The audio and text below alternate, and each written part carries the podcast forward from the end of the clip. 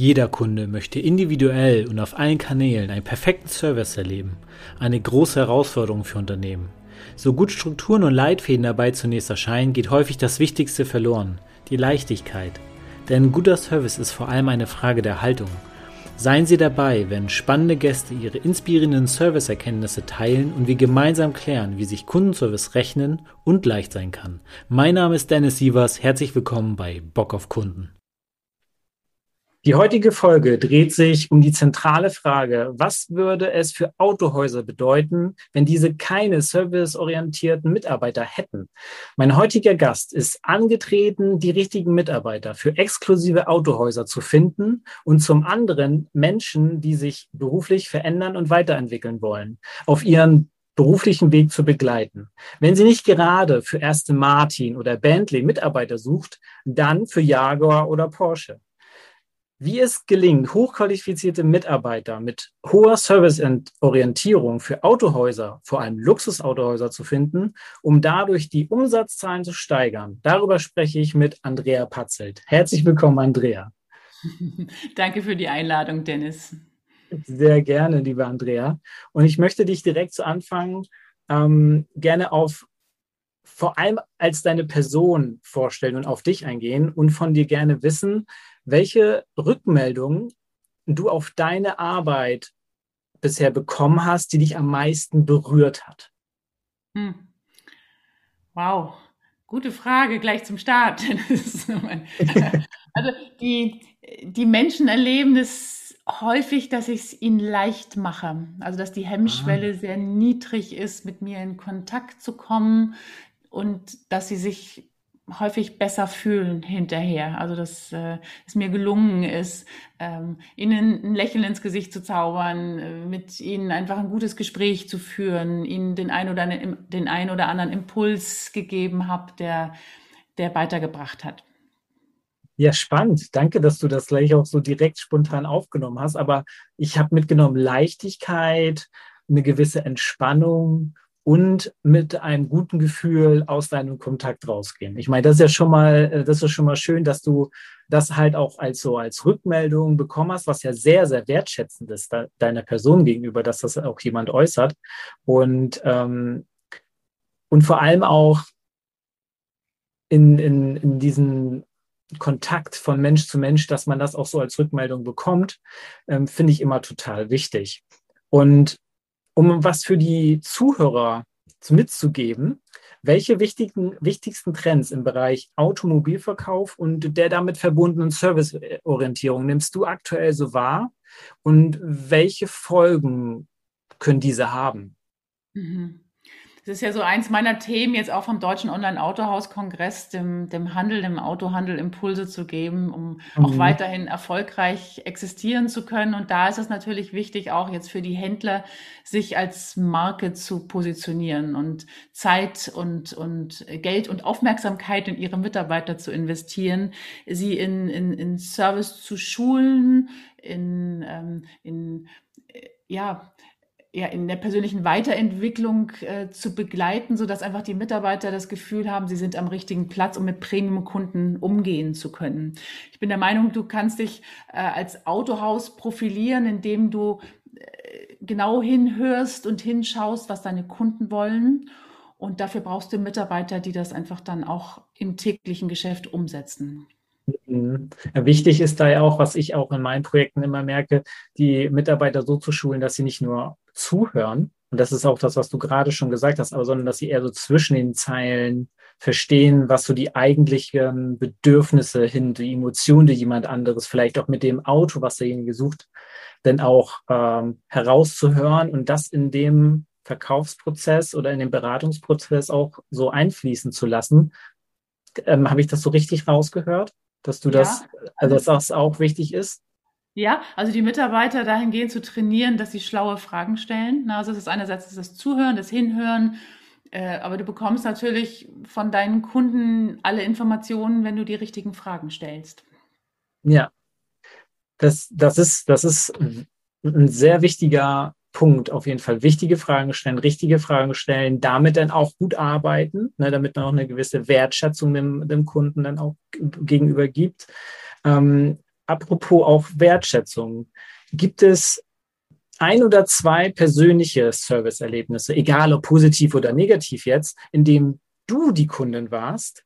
Ähm, und wenn, hast du etwas für dich daraus persönlich gelernt, was du heute in deine Arbeit mit einfließen lässt? Hm.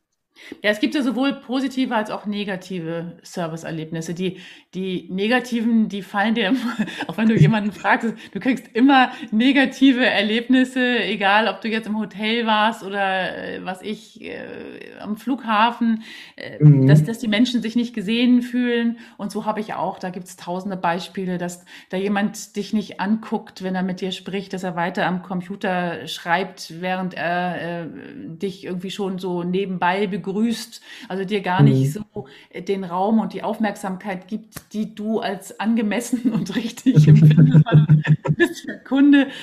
Ähm, da gibt es ja zig Beispiele, äh, wo jemand ja einfach aus, aus Stressgründen, was auch immer ihm da über die Leber gelaufen ist, dir das Gefühl gibt, du bist eben nicht herzlich willkommen.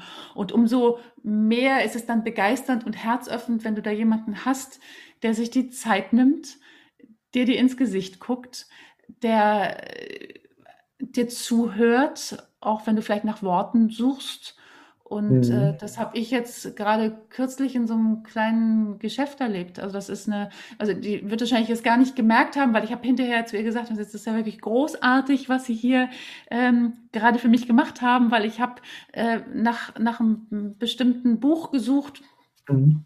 Und äh, das sind halt dann, eigentlich sind es Kleinigkeiten, also für diese Menschen, die diese Service Professionals sind, für die ist es normal, weil die, die sind halt so. Aber es gibt ja. halt viele davon, die das so in der Form ausleben.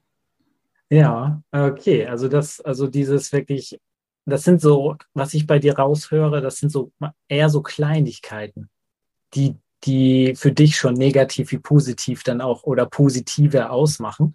Und äh, was es ja auch, was es ja auch ist, ähm, oft. Ähm, und da würde ich gerne vielleicht noch ein bisschen tiefer gehen und dir die Frage stellen, was muss ein Unternehmen tun, um dich langfristig zu binden, damit du dann auch merkst, oh, die haben wirklich Bock auf mich. Hm. Die sollten sich die Sachen merken, die ich ihnen erzählt habe. Und äh, dass ich nicht jedes Mal wieder äh, von vorne anfange zu erzählen, was mir wichtig ist. Oder mich dann ja. äh, derjenige anguckt, als ob ich ihm das das erste Mal erzählt hätte, weil er einfach, äh, es gibt ja Tools genug, um sich die Informationen aufzuschreiben. Also was Das, das gab schon vor vielen, vielen Jahren, dass du einfach dann sagst, sie mag gerne Wasser mit Kohlensäure. Das ist nicht so schwierig. Wenn ich dann mehrfach in einem Restaurant bring, äh, bin, dass, dass die einfach wissen, äh, das ist, das, das habe ich immer. Und, und äh, ja.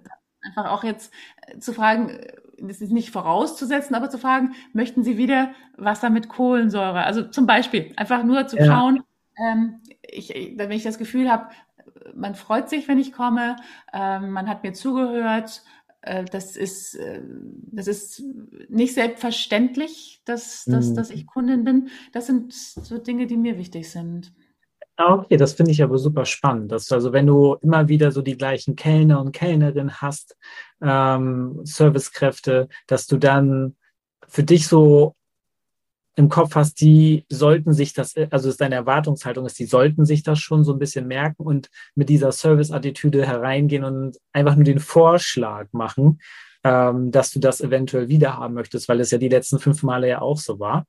Ähm, ja. Und das ist ja am Ende des Tages auch wieder nur eine Kleinigkeit, die ja schon ja. sehr viel, sehr viel ausmacht. Und da möchte ich gerade noch mal ganz kurz auf das Thema, was du vorher schon angeschnitten hattest, mit dem, dass man öfters über schlechte Dinge spricht als über die guten, da habe ich letztens wieder eine Studie, die einmal nur wie alle möglichen Studien über die letzten Jahre äh, wieder nur gezeigt hat, dass die Menschen ungefähr 15 bis 20 mal mehr über eine negative Erfahrung sprechen als über eine positive.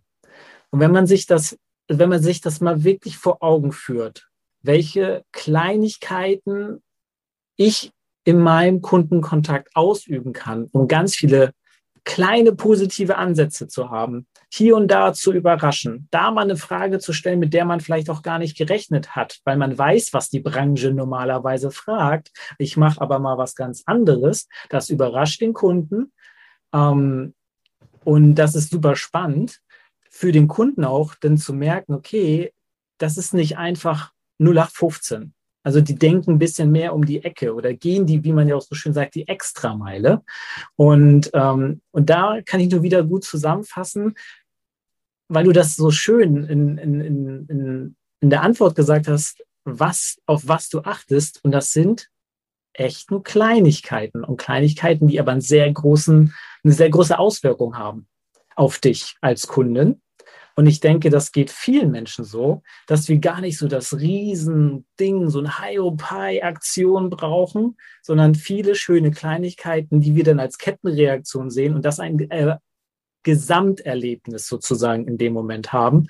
Und ähm, das finde ich ein schönes Bild, dieses mit den Kleinigkeiten, was du gerade in, dein, in deiner Sprache so gerade zusammengefasst hast.